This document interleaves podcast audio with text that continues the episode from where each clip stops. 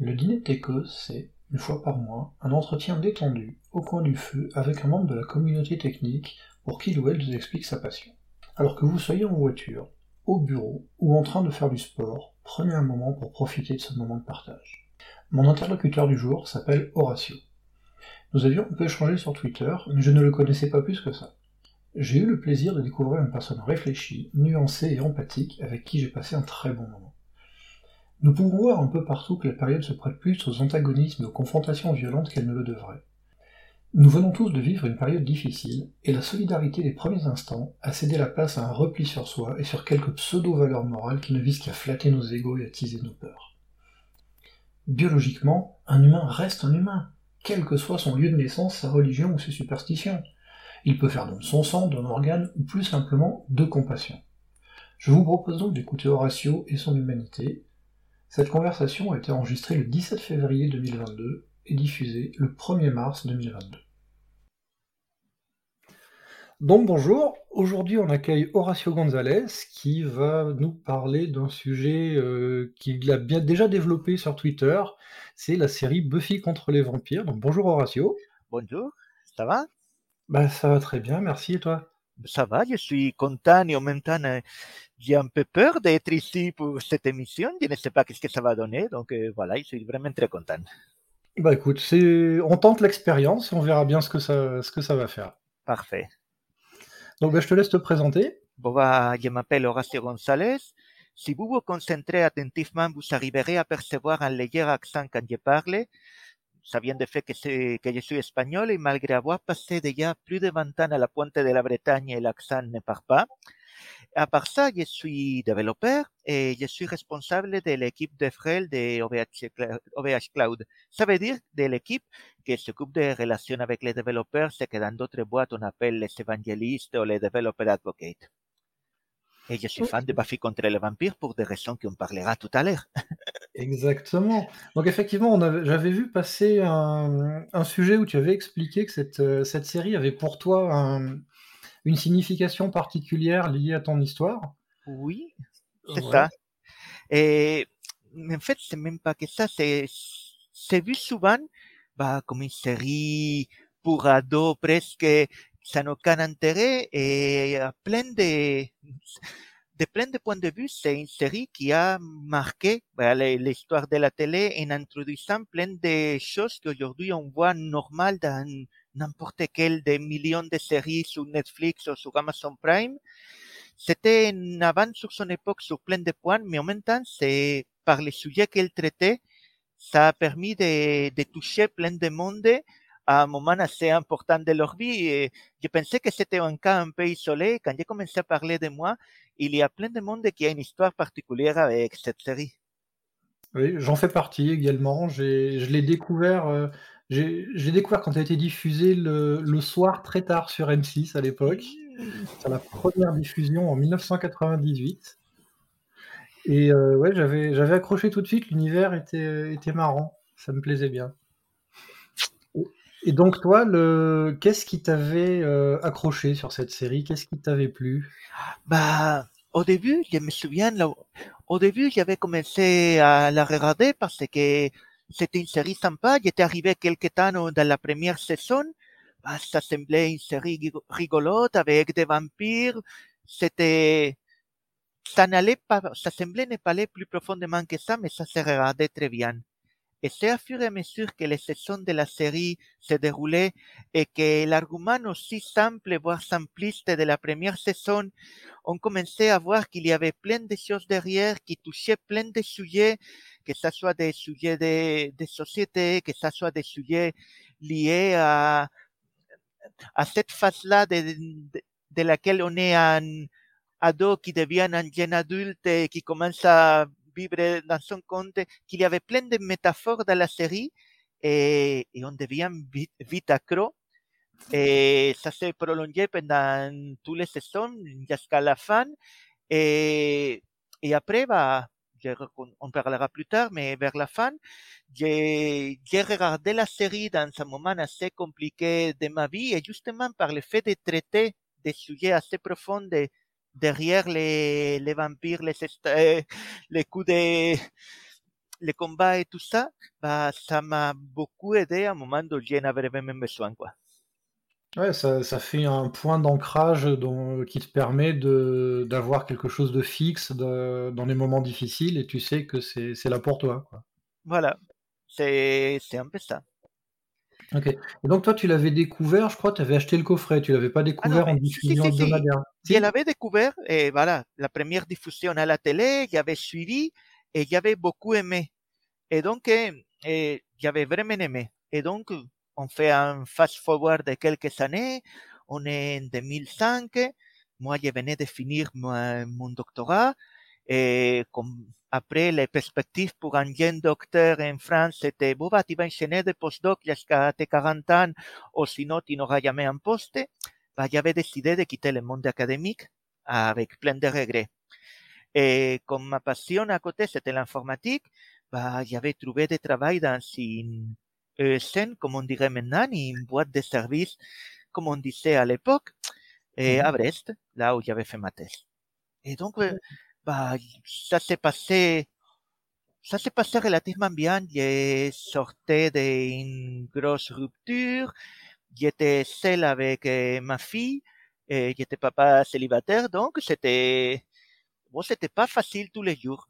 Et, et donc, on m'avait offert, j'avais acheté les, les coffrets, et je crois que c'était pour la rentrée, un coup de tête, je l'avais vu, j'ai dit, tiens, j'ai envie de me refaire ma fille, et je n'ai pas envie d'aller sur Imul pour la télécharger en entier avec mauvaise qualité. Oh non, quitte, maintenant j'ai un travail, je peux avec mon premier salaire ou mon deuxième salaire, je peux me l'acheter, quoi. Et c'était, c'était cool. Et là, comme par hasard, bah, c'était vers le mois d'octobre, quelque chose comme ça. L'école venait de démarrer il y a fait un mois. Il y a mon chef qui m'appelle à, à son bureau. Tiens, bon, bah, vais. À l'époque, il y avait, il y avait 15 ans de moins que maintenant, voire euh, 17, 16 ou 17 ans de moins que maintenant. Et j'étais plutôt naïf encore. J'avais fait un doctorat, donc j'avais été toujours dans un environnement plutôt académique. Il y a le boss qui m'appelle, je vais, me dit, écoute, j'ai une nouvelle, bon, ça va être un peu compliqué, mais je pense que ça va te plaire. Je me méfie pas vraiment.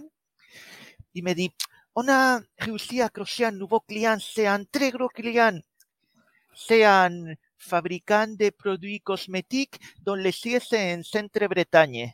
Je pense que vous vous doutez de qui on peut parler. Oui. Et voilà, et il veut vraiment quelqu'un qui puisse l'aider dans des développements Java et c'est pile poil ton profil. Bon, et j'ai fait comment? J'ai fait ça d'ici. Ah bah non, ça c'est le mauvais côté. Il faudra aller sur place. Et c'est là que je, je me prends la claque. Et mais, mais, bah non, je peux pas. j'ai- ma fille, elle a démarré l'école. Ah si, si, si, si, il va falloir aller sur place. De toute façon, bah tu vois, c'est, t'es obligé, c'est un consultant, c'est une boîte de service. C'est écrit dans ton contrat qu'il y a une clause de mobilité. Mais, mais de toute façon, ça va te plaire. C'est un super client, tu verras. Et en plus, ça démarre vite. Ça démarre lundi prochain. On était un mardi ou un mercredi. Et comment j'ai fait Oh, t'inqui- t'inquiète, je vais demander à la secrétaire de t'aider avec l'inscription de ta fille à l'école là-bas. Et bon, on a contacté un gîte où te loger et on, on- va bien entendu te payer les, les, les défraiements de, de trajet et de la location. Hein? Et, mais, mais, de toute façon, c'est écrit dans ton contrat, y a une clause de mobilité. Allez, bon, bah, allez, bon après-midi et voilà, prépare-toi bien pour lundi. Me suis retrouvé comme ça, le lundi suivant, au plein milieu d'un très joli patelin de Bretagne qui s'appelle la Gacilly, dans lequel en hiver il y a peut-être euh, 2000, 3000 personnes, et surtout les, la grande ville à côté, c'est Redon, qui doit avoir peut-être 15 000 habitants, et c'est à 15-20 kilomètres, et avec ma fille, que j'ai déscolarisé pour scolariser là-bas, sortie de sa classe et tout, en maternelle, avec dans un gîte rural qui n'était pas prévu pour être habité en hiver. Mais voilà, c'était, c'était une super expérience. Autant dire que l'hiver, c'était compliqué. Je connaissais Ouais. personne. Il n'y avait personne à connaître de toute façon. Les gens qui travaillaient pour Yves Rocher, la plupart, ah mince, je l'ai dit, bon, c'est Yves Rocher, bien entendu, la GACI. Les gens qui travaillaient pour Yves Rocher, la plupart n'habitaient pas sur place, ils habitaient il faisait une heure de route à Rennes ou avant le, le soir. Et ceux qui habitaient sur place, c'était parce que 80% des villages à l'époque travaillaient pour Yves Rocher, en gros, qui était aussi maire de la commune. Donc c'était une ambiance bizarre, déjà bizarre.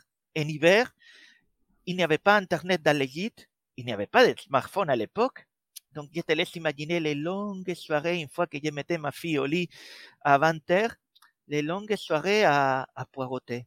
Il n'y avait rien Ouais. à la télé. De toute façon, la réception était pourrie. Donc, j'avais mon coffret de DVD avec moi. Et j'ai commencé à regarder la série dès le début. Trois, quatre épisodes par jour, cinq. À fur et à mesure que ça avançait, je me faisais des marathons plus longs. Et, je- et quelque part, bah, c'est là que j'ai découvert vraiment qu'est-ce que c'était une vraie dépression. Oui. Et c'est là que j'ai découvert l'importance d'avoir des, des points d'appui pour te, au moins te redonner un sourire. Surtout que je ne pouvais pas me permettre de sombrer en dépression parce que j'étais seul avec ma fille et j'avais pas envie de l'infliger ça.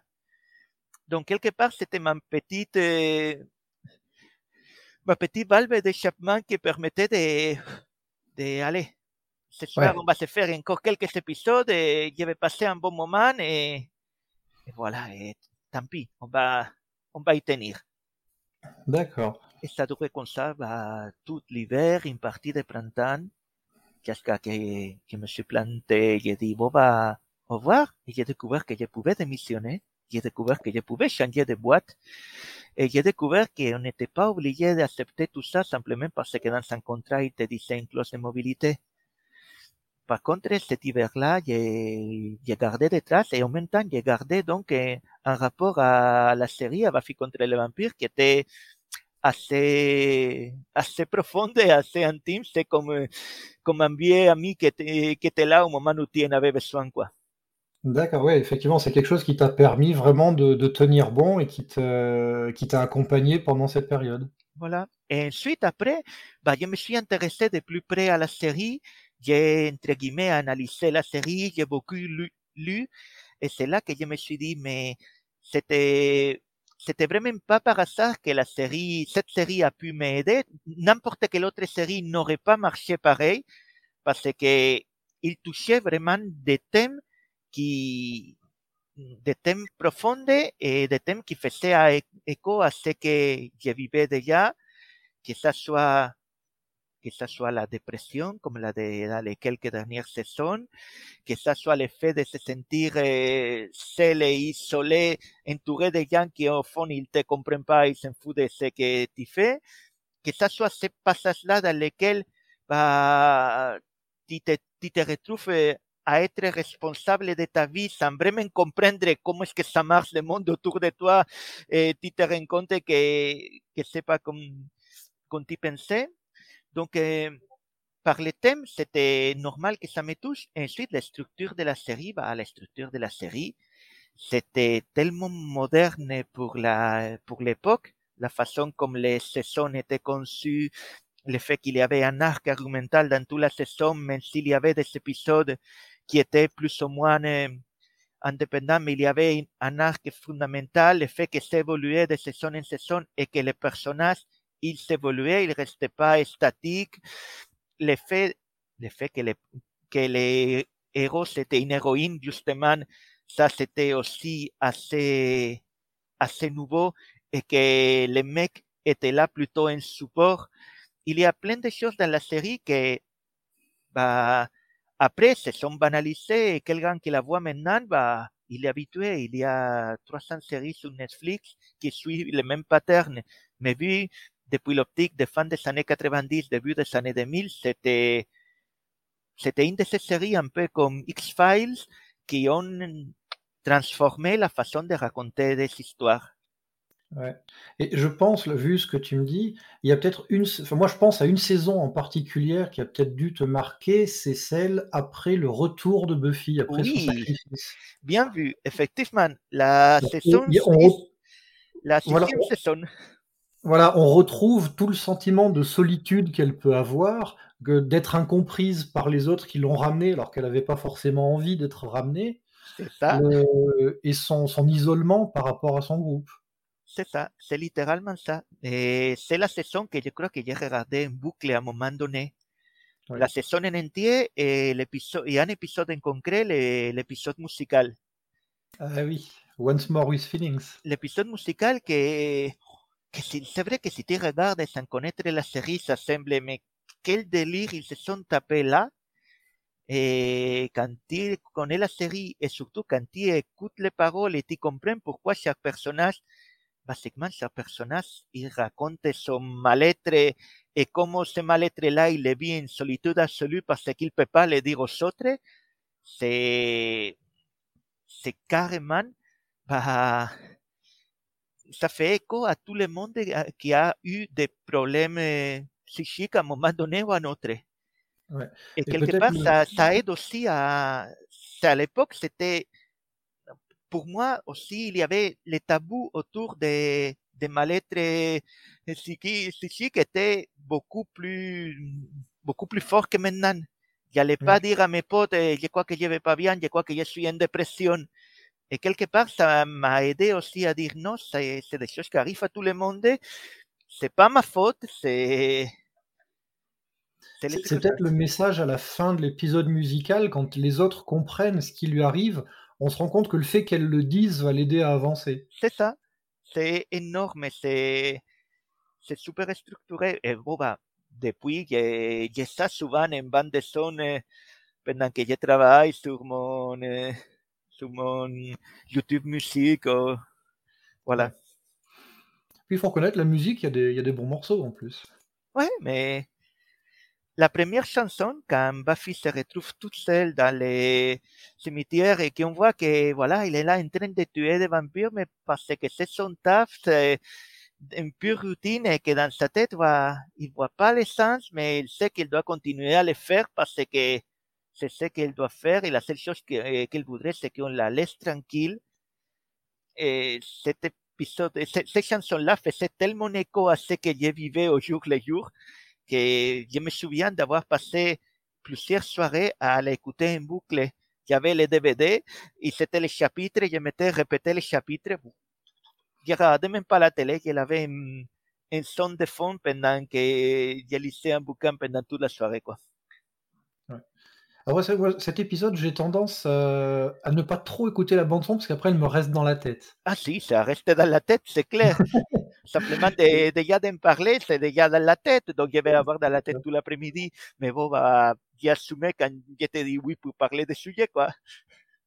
J'aimais bien la, dernière chanson, celle du, démon quand il s'en va, oui. qui est un peu, un peu jazzy. Euh, j'aimais bien, elle était sympa.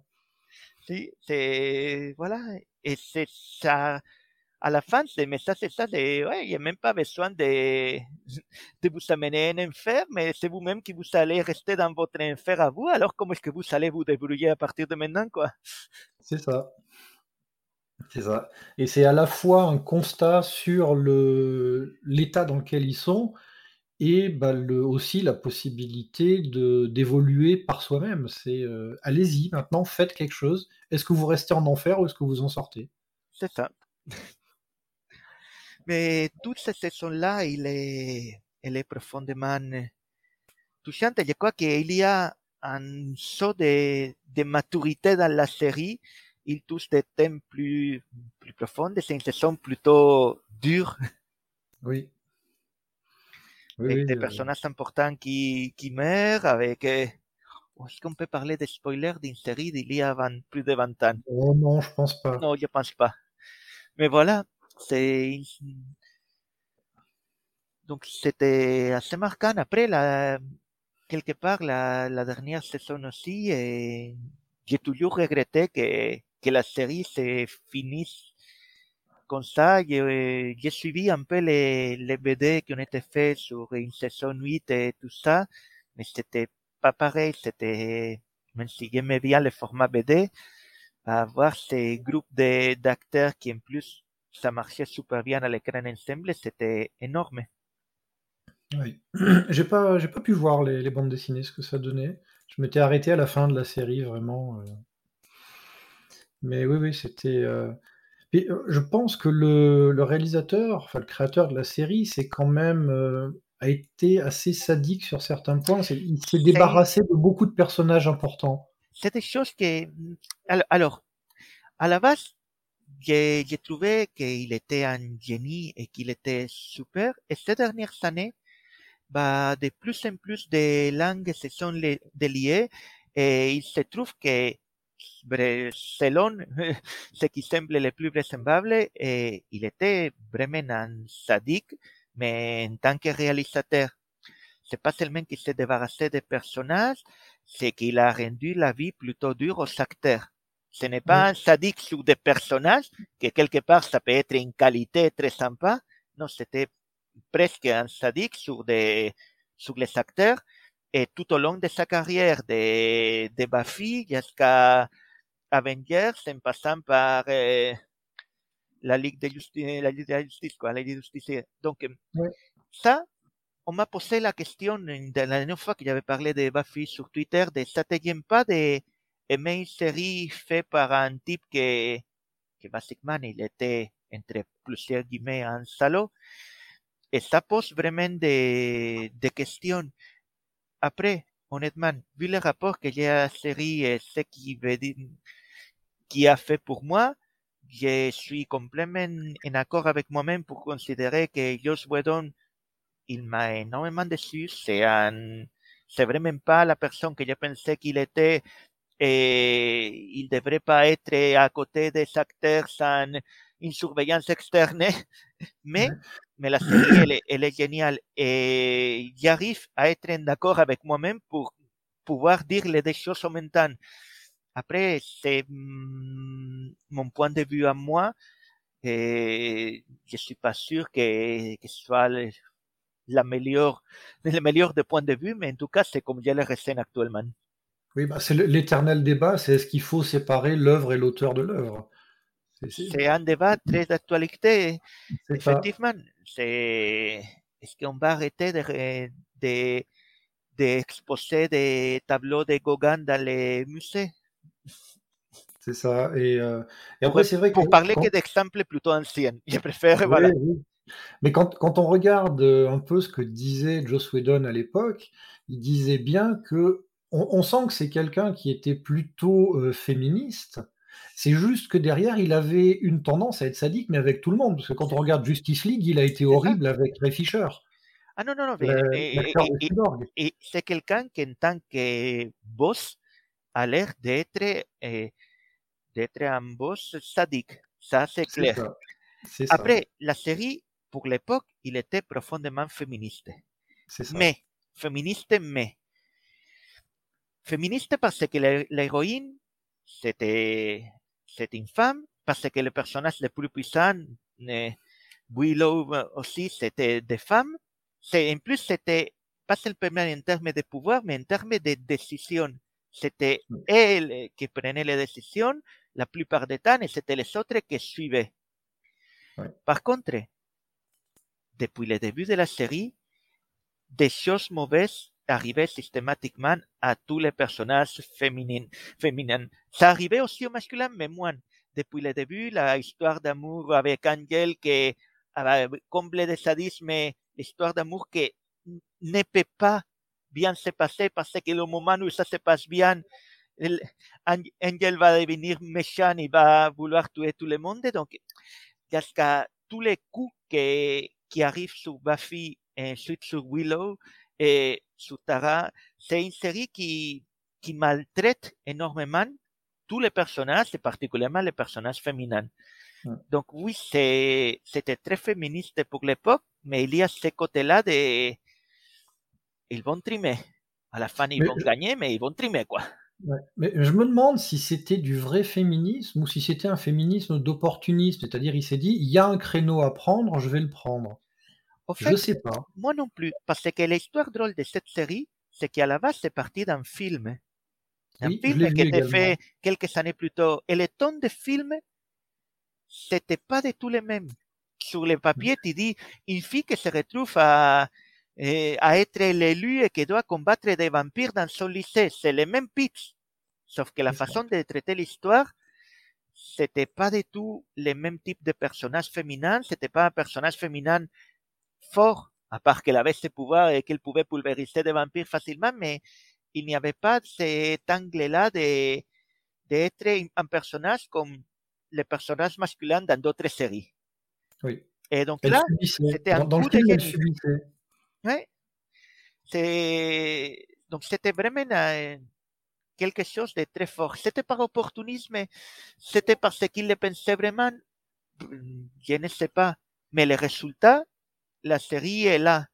Et donc, c'est difficile à dire, mais je préfère faire abstraction de quelle était la idée du réalisateur et dire ce qu'il a créé a été marquant pour plein de monde, a aidé à plein de monde et, il a créé des bases pour qu'après d'autres séries aient plus de personnages féminins comme que maintenant quand ma fille regarde la télé, pas la grande que maintenant il a plus de 20 ans, mais la petite qui a 8 ans, quand elle regarde la télé, il y a plein d'héroïnes et aucun de mes enfants se pose la question de, de si le héros peut être une fille ou pas. Pour eux, normal, autant normal de voir des héros que d'héroïnes dans, les, dans leurs séries, dans leurs dessins animés. Et je pense que beaucoup de ça, il y a l'influence de, de Buffy derrière. Et, et en fait, quand on regarde ce qu'a fait Joss Whedon par la suite, il a continué un petit peu sur ce, ce film, à part Angel qui était centré sur, de- sur un mec. Mais il y a eu, euh, il y a eu euh, Dollhouse. Dollhouse, effectivement. J'avais beaucoup aimé. Oui, Sur- surtout les, les deux épisodes de conclusion des deux saisons qui partaient dans le futur. Je les avais trouvés extraordinaires. Euh, et dernièrement, j'avais regardé la dernière série qu'il avait faite, s'appelle The Nevers. Je sais pas si tu l'as vue, celle-là. oui. Et tu n'as pas vu Firefly? Euh, non, Firefly, je l'ai pas vue. C'est, c'est énorme comme série. Et là, bah, oui, les, c'est, donc c'est un équipage. Il n'y a pas, le capitaine, c'est un mec, mais le personnage féminin, c'est justement les anti-archétypes de ce qu'on aurait considéré le personnage féminin classique. C'est la mécanicienne des vaisseaux, c'est la responsable de sécurité des vaisseaux. Et, et à nouveau, c'est, c'est des dynamiques de groupe qui, il a une patte quand il dirige des, des séries et ça, on peut pas le nier, quoi. C'est ça, c'est ça. Et sur, et The Nevers, j'ai vu que comme c'est à ce moment-là que le- les gens ont commencé à parler sur lui, il a quitté la série. euh, et je crois qu'il a fait que le premier épisode. Et après, il est, il est resté juste créateur et producteur, peut-être. Mais la, la série The Nevers, moi, je l'ai trouvée intéressante. J'ai vu que les, je crois que j'ai vu que le premier épisode, ça avait l'air assez sympathique. Ouais, ouais, c'est des, euh, ça se passe dans le- la Londres victorienne. Et euh, des, des personnes se retrouvent avec des, des pouvoirs, et essentiellement des femmes. Et euh, euh, elles luttent contre différentes forces qui, euh, qui essaient de les opprimer. Contre les... Ça fait un peu X-Men dans le sens que les, les gens qui n'ont pas de pouvoir bah, aiment pas ceux qui ont des pouvoirs. Mais voilà, il y a toute, toute cette série. Mais l'approche est bien faite. Il, aime bien les faux semblants, ce genre de truc, nous faire croire quelque chose et nous amener ailleurs. Donc ça, c'est typique de typique de Whedon. On- Il n'y a qu'à repenser à l'épisode où où ils essayent de réactiver une, une tueuse. Et euh, il y a le petit point lumineux qui part chercher une potentielle, et, euh, qui se dirige vers Dawn en disant non, c'est tellement couru d'avance que ce soit Dawn, et en fait il la traverse, mais c'est pas elle du tout. Il est juste passé à travers parce qu'elle était au milieu de la route. Mais c'est ce type de, c'est une façon de raconter les histoires. Et je pense que je, je suis sensible aussi à cette façon de raconter des histoires, parce que, comme tu disais tout à l'heure, une de mes autres passions, c'est les jeux de rôle. Et quelque part, la structure des séries et, bah, des types de séries que fait, ça rappelle beaucoup de ces structures de campagne de jeux de rôle. C'est, c'est des, c'est une façon de raconter des histoires qui, comment dire, il y a toujours une toile de fond, un fil conducteur, mais chaque épisode part de s'éloigner et c'est à la fin que tu te rends compte que la plupart des épisodes, quand même, servaient à amener tout vers la conclusion. Il y a- toujours un petit morceau de l'épisode qui te ramène vers euh, le- le- la, la trame globale de la saison. Même si souvent tu te rends pas compte pendant que tu le regardes. C'est ça, je repense dans Buffy, il y a l'épisode le- Les Gentlemen, celui où euh, tout le monde est muet. as tout l'épisode qui est tout seul, et à la fin, on a la révélation de enfin, Buffy et Riley qui se, qui se dévoilent l'un à l'autre. C'est ça. Et, mais il y, a toujours le, le petit, euh, le petit point qui permet d'aller, euh, de faire avancer la saison, même si l'ép- l'épisode est plutôt standalone. Ça, c'était une différence par rapport à ce que pour moi était la série qui avait initié les trucs de saison comme ça, que c'était X-Files. En X-Files, il y avait beaucoup d'épisodes que c'était les monstres de la semaine, point barre, où il n'y avait rien. Et il y avait peut-être un tiers de la série qui faisait avancer la trame principale. L'homme à la cigarette, et les- la sœur de Mulder. c'est- En, en Buffy, non, il pouvait partir très loin, mais c'était toujours pour faire mieux avancer et amener des choses qui, qui avaient des sens après, etc. Après, Euh, il y a des, pense- des, pardon, coupé. Dis-moi, dis-moi. Non, c'est pas grave. Je, je pense qu'X-Files, ils, ils se sont rendus compte qu'il y avait un univers à créer et on se rend compte que le plus on avance dans les saisons, plus euh, on a de place sur la mythologie de la série, on a de moins en moins de monstres de la C'est semaine. ça, c'est ça. C'est, pour moi, c'est la, c'est une série qui a beaucoup aussi eh, changé la façon de raconter.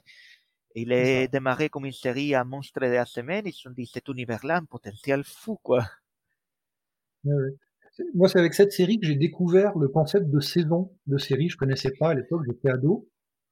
Et je me souviens, fin de première saison de X-Files, euh, Mulder est dans une euh, dans un container au milieu du désert. On voit un mec qui balance une grenade dedans, ça fait boum, il y a marqué à suivre. Et la semaine d'après sur M6, il y avait une autre série. Et là, j'avais une frustration mais monstrueuse. J'avais, je, crois que c'est un des premiers mails que j'ai rédigé de ma vie, c'était pour écrire à M6, pour dire, vous foutez de nous. Euh, il elle est où la suite? Ah, les on l'a tous appris avec ça, je pense. Et, bon, et les chaînes télé ont pris des années à comprendre. Je me souviens encore quand ils prenaient n'importe quelle série et ils te mettaient des épisodes dans l'ordre qu'ils voulaient parce que pour eux, un épisode, c'était interchangeable. Allez, les 17, ensuite les 3 et après les 5. Et, oui, parce que niveau timing, ça colle mieux avec les postes publicitaires. Et ça. c'était extrêmement frustrant quand les séries commençaient à avoir une trame qu'ils te fassent ça. Ouais, ouais, ouais. Mais oui, oui, c'est vrai que c'est des séries comme ça qui ont euh, créé peut-être le début de la culture série qu'on peut voir aujourd'hui. Euh, c'est avec euh, X-Files, Buffy que c'est vraiment arrivé. Avant, les séries, tu prenais les, les séries des années 80, euh, je sais pas, je pense euh, l'agence Tourisque, euh, ce genre de trucs. Euh, Voilà, tu voyais un épisode comme ça, c'était pas grave si tu ratais les trois suivants. Ah oui. Et des fois, il y avait des épisodes qui se suivaient. C'était comme, waouh, mais qu'est-ce qu'ils font, quoi? Ouais, ouais, c'est juste, tiens, ils ont eu un peu plus de budget ce jour-là, ils ont fait deux épisodes qui parlaient de la même chose. Mais euh, ouais, ouais, c'est le, le côté série est arrivé en France, je pense, avec des, des séries comme ça, effectivement. C'était assez, c'est une époque assez curieuse et, et vu de maintenant, ça semblait, mais c'était clair que c'est ça qu'il fallait faire. C'est, on s'est tous habitués à ces façons de, de raconter. C'est ça, c'est ça. Et derrière, il y a des, des dizaines de séries qui sont arrivées. euh, très rapidement, il y a eu euh, Le Caméléon, par exemple, qui est arrivé, Oui. Qui, est- qui a enchaîné sur la même, euh, le même genre de, de trame. Et après, ça s'est répandu, et maintenant, c'est difficile de, de faire un tour de tout ce qui, qui suit ce, ce truc-là. Maintenant, c'est, presque au moment où on commence à être fatigué que les séries aient sept saisons et on voudrait voir un truc qui c'est fini et avoir une belle conclusion par moment, quoi, oui. Moi, il y a ça, il y a le fait que euh, j'aimerais bien qu'il y en ait moins qui sortent, parce que j'arrive pas à tout regarder. Ah bah, c'est très compliqué, en effet. et On fait des choix. De l'autre côté, c'est on vit une époque tellement merveilleuse dans laquelle on ne se pose plus la question de qu'est-ce qu'il y a à la télé ce soir et on sait que tu vas trouver forcément quelque chose qui va te plaire. C'est des problèmes complètement différents. C'est des problèmes aussi bizarres qu'il y en a. Mes enfants, je ne sais pas si c'est courant pour tout le monde, mes enfants ne conçoivent pas l'idée de qu'il faut attendre un jour déterminé ou un moment déterminé pour regarder un dessin animé, quoi. Oui. Vrai. Alors ça existe encore un petit peu sur des plateformes comme euh, Disney+, par exemple, avec les, les séries Marvel qui arrivent à un épisode par semaine. Oui, mais une fois qu'ils sont arrivés, tu les vois comme, euh, comme tu veux. Cette notion-là de, ah tiens, je vais me mettre à la télé eh, les samedis à 15h30 parce qu'il y a un truc, et je comprends pas du tout. Et quand il y a un événement en direct qu'on a envie de regarder à la télé, il trouve ça super bizarre. Il y mais pourquoi ils le font maintenant Parce que c'est maintenant. Ah oui, mais pourquoi on peut pas les regarder quand on veut, quoi? C'est ça, c'est, le... on n'a plus le même rapport au temps, peut-être. Et à l'attente, peut-être. On, on est plus impatient. Oui, beaucoup plus. On veut les choses tout de suite. À l'époque de Buffy, quand ça commençait à passer en France, il y avait les trucs de, tiens, on va essayer de, de les récupérer en version originale, et, ou les récupérer avant qu'ils soient passés en français, les demandes de la mission aux États-Unis, essayer de les trouver, essayer de les récupérer. C'était super compliqué, avec des sous-titrages mal faits, avec des... Je, moi, je l'ai récupéré sur un, un channel IRC. Déjà, ça, ça, ça, montre, ça montre beaucoup de choses de dire que c'était sur un channel IRC. C'est ça. Et c'est là que j'ai découvert, en fait, parce que les, sur les channels IRC, ils ne mettaient pas les épisodes en, en entier. Tu sais, il y avait cinq parties. Il y avait le pré-générique et ensuite les parties euh, où il y a les coupures pub aux États-Unis. Et c'est là que j'ai appris que le, le, découpage coupure pub, quand tu, dans une série, tu as un plan qui passe au noir avant que ça revienne, ça veut dire qu'aux États-Unis, il y a eu une coupure pub à ce moment-là. C'est ça. Et que des fois sont forcés. Tu dis, mais pourquoi ils ont fini cette scène-là aussi vite? C'est parce qu'il y a un timing précis à respecter. C'est ça. C'est. Là, on, a appris les codes de, de ce qui se faisait aux États-Unis via des choses comme ça des fois de façon presque inconsciente, si ah, ah, ah d'accord, je comprends mieux.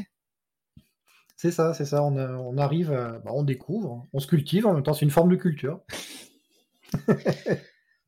c'est littéralement ça. Voilà. Quand on voit les.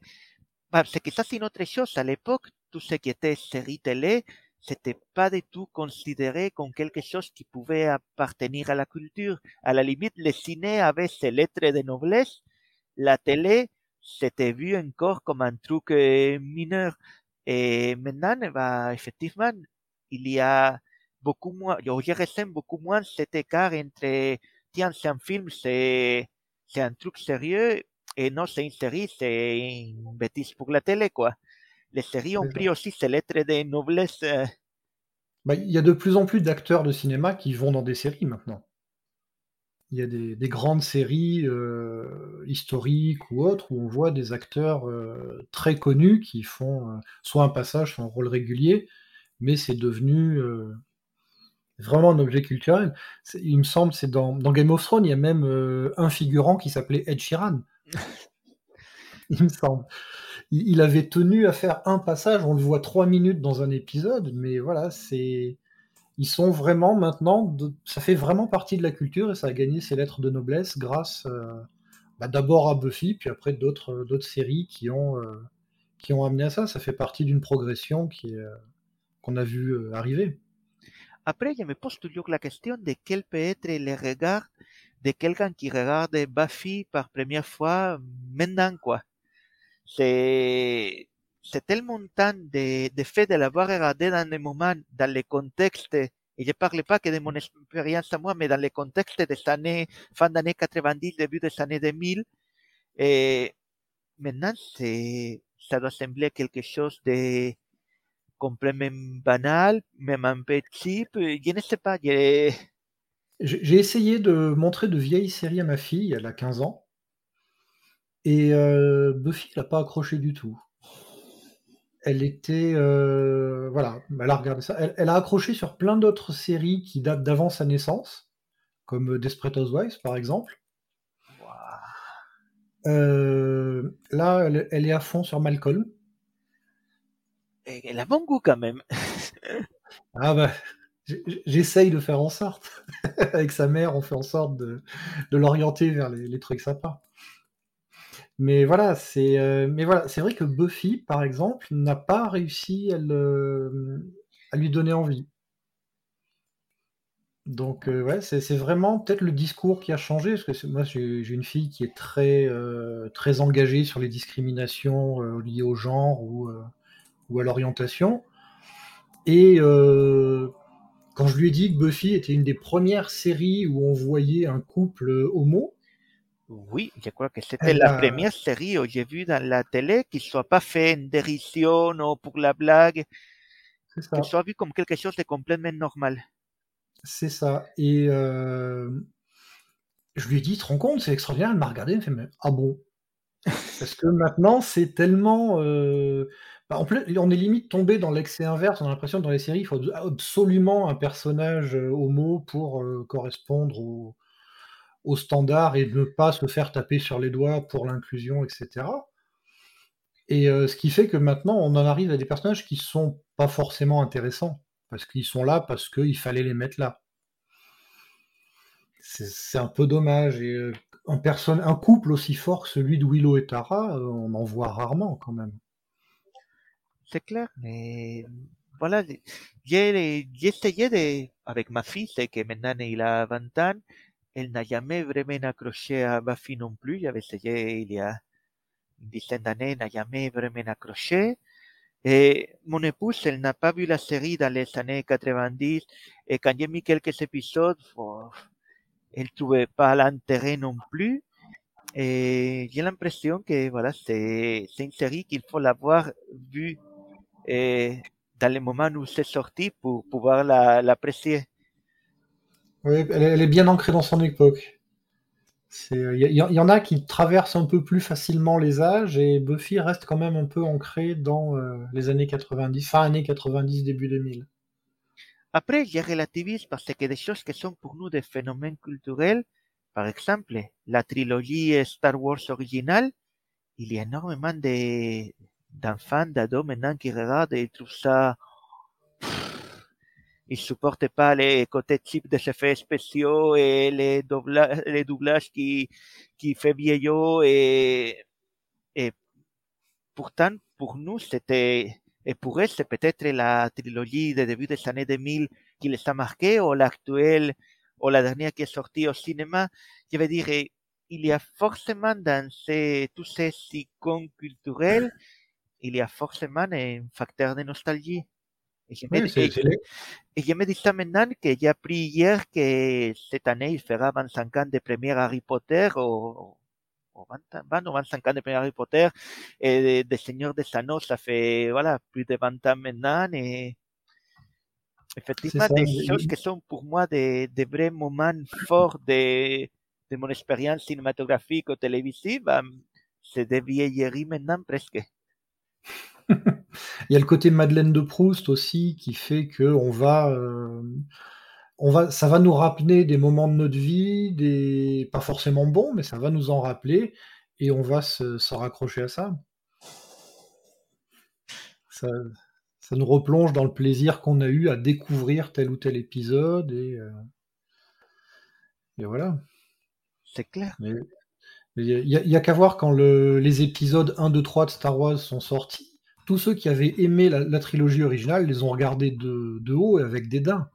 Ouais, et tous ceux qui étaient des, des gamins en début des années 2000 considèrent que c'est mille fois mieux que la dernière et mille fois mieux que l'original, quoi. C'est ça. Mais après, il y a peut-être aussi le fait que les effets. On a grandi avec des effets spéciaux perfectibles et on accordait moins d'importance à la qualité visuelle qu'à l'histoire. Et, oui non, il faut reconnaître que si tu, si tu es fan de la trilogie originale, le reste de trilogie raconte la même histoire avec quelques changements de, de situation. Par contre, si ta première, c'est la trilogie de début des années 2000, les épisodes 1 et 3, bah, tu vas trouver que les deux autres racontent aussi la même histoire. En gros, c'est Star Wars, les, les trois trilogies, c'est des variations sur la même histoire et tous les trois, quoi. Oui, oui, oui, effectivement. C'est vrai, c'est vrai. L'autre jour, j'ai eu le cas, pour revenir aux, effets spéciaux, je suis tombé sur une rediffusion de Highlander. Oh, la série ou le film Le film de 86. Et euh, je me suis rendu compte que le... ça avait très mal. L'histoire était toujours aussi captivante, mais il y a des choses que je n'avais pas vues la première fois que je l'avais vue quand j'étais au collège. C'est-à-dire la scène finale avec euh, Christophe Lambert qui, qui gagne son dernier combat. On le voit qui monte dans les airs. On voit les câbles qu'il soulève. Alors qu'à l'époque, j'avais rien vu. Ouais, tu avais un regard plus naïf. C'est ça. en parlant de ça. On a moins, Ouais. on, on a moins de naïveté dans le regard, Ah, je c'est pense, clair. quand on regarde. on, a, on est devenu plus blasé. En parlant de ça. Highlander, la série Highlander aussi, que c'était début années 90, Ouais. c'était aussi intéressante, c'était aussi une série qui avait, d'une certaine façon, fait avancer les choses. Il y avait, il y avait des saisons, c'était moins marqué, mais il y avait des saisons de fait en plus que c'était pas toujours au même endroit et tout. Et les personnages, bah, c'était une série que, à l'époque, ça avait aussi pas mal fait, ma- fait évoluer des choses. Et que maintenant, elle a complètement vieilli. J'ai commis l'erreur d'essayer de la regarder. C'est un truc à ne pas faire. Puis Highlander, ils avaient un avantage, c'était la musique de Queen. Oui, bien entendu. Voilà, c'est ça. J'ai découvert Queen avec le premier film Highlander, Pareil. l'album Kind of Magic. Et euh, alors, euh, Kind of Magic m'a emmené vers un autre film, parce que la première chanson, One Vision, est tirée d'un autre film qui s'appelait Iron Eagle, l'histoire d'un pilote de chasse. euh, Enfin, c'est un film euh, très centré sur l'armée américaine. Et là, par contre, je me dis que j'aurais pas dû le regarder, celui-là. Mais je l'ai regardé parce que j'avais vu son nom sur la pochette de, de l'album de Queen. Ah ouais, c'est un bon argument, j'avoue. C'est comme le film Flash. Flash Gordon, c'est, voilà, faut, écouter la musique, faut pas regarder le film. Ah, les films Flash Gordon, c'est des souvenirs d'enfance aussi. C'est ça. Oye, je ne sais pas si ces conversations complètement déstructurées, c'est ça au- auquel tu t'attendais avec Si, ces si, ou le- pas Voilà, mon, mon idée, euh, le, ce podcast euh, qu'on appelle le, le dîner des Técos, en référence au dîner de cons, Ah d'accord, je comprends mieux. c'est trouver euh, une passion qui n'est pas celle à laquelle on a l'habitude de t'entendre euh, parler et euh, voir un petit peu ce que tu as à en dire et faire bah, voir qu'on on n'a pas que la technique dans nos vies. On a aussi des passions et ces passions, bah, ça, peut, ça peut valoir le coup de les partager. Et maintenant, c'est moi qui pose la question. Parce que là, quelque part, c'était entre guillemets facile, c'était une passion partagée. Oui. Comment tu vas faire quand les, les techos que tu en face va te parler des trucs dans lesquels tu n'as- tu n'accroches pas ou tu n'as jamais entendu ou... C'est c'est un exercice intéressant aussi. Bah, je vais tenter ça, je vais tenter la position du candide. Je, je vais être la personne qui va demander des informations pour mieux comprendre. Et je pense que je vais euh, aller dans la direction de ne pas me renseigner sur le sujet qui sera évoqué, de manière à garder un œil vraiment euh, neuf sur le sujet et de n'avoir que ma culture générale. Excellent. J'aime bien l'approche. Voilà. Et donc, grâce à ça, ça me permettra bah, de bah, d'être plus proche de l'auditeur, en fait, qui n'aura pas forcément les connaissances euh, de la personne qui explique euh, son, son sujet. Wow. Ah, c'est un beau challenge. Je suis très content d'avoir été là pour bêta-tester les choses. Il n'y a pas de problème. Écoute, on, on va conclure cet entretien euh, enregistré. Donc, on va remercier euh, de nous avoir écoutés. Merci d'avoir témoigné. Merci et merci à tout le monde qui écoute. Merci à toi de proposer ce format que je trouve super intéressant et j'ai hâte d'écouter les, les entretiens suivants. Pas de problème. Merci beaucoup, Horatio. Merci. Nous nous retrouvons le mois prochain avec Fanny, qui va aborder un sujet qui pourra vous surprendre, mais qui n'en est pas moins intéressant. À bientôt, et n'oubliez pas, la vie c'est comme une série télé. Même quand on croit que tout est terminé, on n'est pas à l'abri d'une ultime saison, même plusieurs années après.